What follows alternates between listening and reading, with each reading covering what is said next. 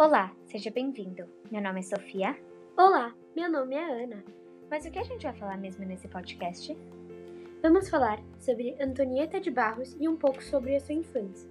Então, vamos logo começar. Antonieta de Barros nasceu em 17 de julho de 1901, em Florianópolis, filha de Catarina de Barros e Rodolfo de Barros. A família dela era muito pobre e não tinham muitas condições de vida luxuosa. Sua mãe era lavadeira e seu pai, infelizmente, morreu cedo.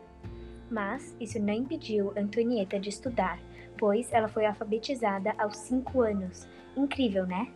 Muito incrível. Mas como é que ela foi alfabetizada? Boa pergunta. Sua mãe transformou sua casa em uma pensão para estudantes. Isso logo incentivou Leonor, irmã de Antonieta, e Antonieta a começar a estudar. Futuramente, Antonieta virou professora, mas ela não parou por aí. Ela já foi escritora e jornalista. Mas você acha que ela parou por aí? Não parou, não. Em 1934, mulheres foram dadas o direito de, vo de votar e de serem votadas. Antonieta aproveitou essa oportunidade e concorreu para a vaga de deputada estadual à Assembleia Legislativa Catarinense. Mas, mas ela conseguiu?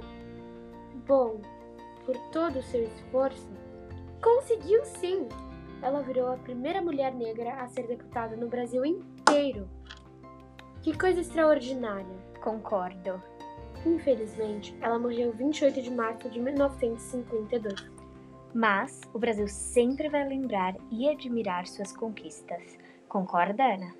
Concordo sim. Ela foi super forte e guerreira. Bom, por hoje estamos encerrando esse podcast. Espero que vocês tenham gostado. Encerramos por aqui. Tchau!